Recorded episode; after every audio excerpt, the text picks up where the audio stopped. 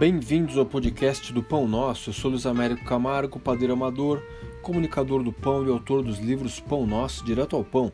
Eu criei esse podcast para a gente poder falar de dúvidas, de receitas, ingredientes, dicas, truques, organização de tempo e porque ainda estamos em quarentena, estamos em casa, então vamos fazer pão. Meu tema de hoje é uma dúvida que me chega muito.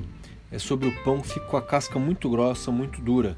Claro, se a gente faz um pão, um filão, uma bola bem caprichada, e a gente, se a gente usa inclusive fermentação natural, a gente quer que o pão tenha essa característica do pão com uma casca boa de morder, uma casca crocante. Mas às vezes ela fica grossa demais, ela fica até um pouco desagradável para mordida. O que acontece? Muitas vezes a gente vai assar o pão e o forno não está numa temperatura tão adequada. Por isso que eu sempre falo para vocês para medir a temperatura real usando um termômetro e para pré-aquecer bastante. Então, na dúvida, pré-aquece ali 40 minutos, sempre fogo alto, deixa ele esquentar bem. Se o forno atinge 220, 230, 240, vocês vão fazer um pão cascudo numa boa, vai ficar ótimo. Se ele está um pouco abaixo disso, vocês vão reparar que o pão vai demorar um pouco mais para assar e mesmo vão dizer, pô Luiz, você falou que o pão assa em 40, 45 minutos, aquelas receitas suas do livro, dos livros, mas o meu tá assando em uma hora. Puxa, então você tem que tomar cuidado, porque senão a casca vai secar demais. O pão ele vai ficar mais para cinzentado do que para dourado. Vocês já repararam nisso? Ele não vai ficando douradão e até se você deixar bastante ficar realmente com uma casca bem passada, como a gente gosta, bem tostada, ele vai ficar um pouquinho mais sem brilho e com uma casca bem grossa. Então, minha dica é o seguinte: em primeiro lugar, é realmente descobrir a temperatura do forno. E se você está achando que a casca está muito grossa, tenta observar se a umidade na hora que você põe o pão no forno está sendo bem feita com um borrifador ou com uma assadeira com água ou com uma assadeira vazia que você deixa esquentando ali. Joga um copo de água na hora de botar o pão, faz aquela nuvem de vapor, você coloca o pão e deixa. E observa se você não está exagerando no tempo.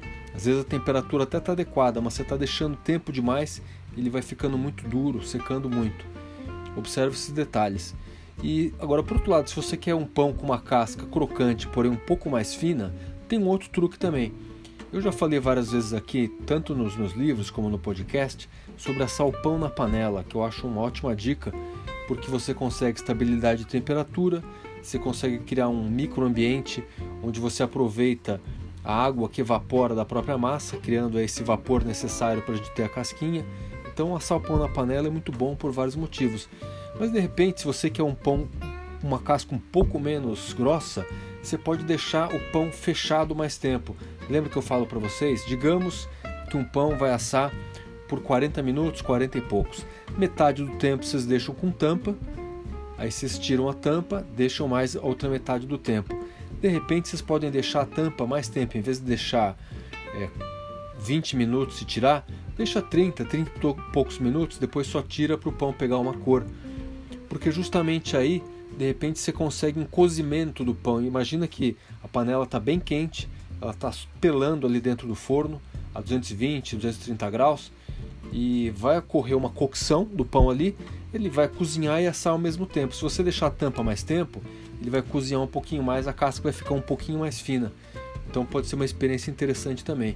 Então, observação sempre, temperatura do forno, se a umidade está sendo bem feita, se está sendo aplicada, é, observar se não está exagerando o tempo de forno e tem esse recurso da panela também. Vocês podem deixar a tampa por mais tempo e vão conseguir uma casca um pouquinho mais fina com miolo macio.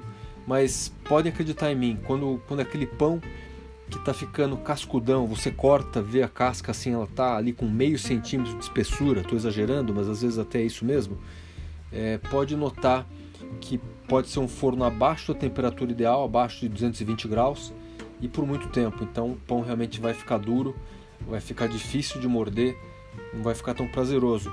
Então vou observar esses detalhes, vamos testar, ver como é que essas coisas funcionam na cozinha da gente, porque cada caso, cada casa e cada caso tem suas especificidades, é, cada fogão tem seu jeito, seus truques, e só a gente mesmo, só os donos acabam conhecendo.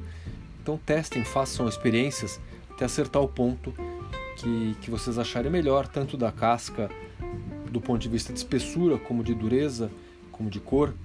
Vão praticando aí. Façam pão, façam pão caseiro. Lembre-se que o pão feito em casa será sempre melhor do que um pão industrial. Até a próxima!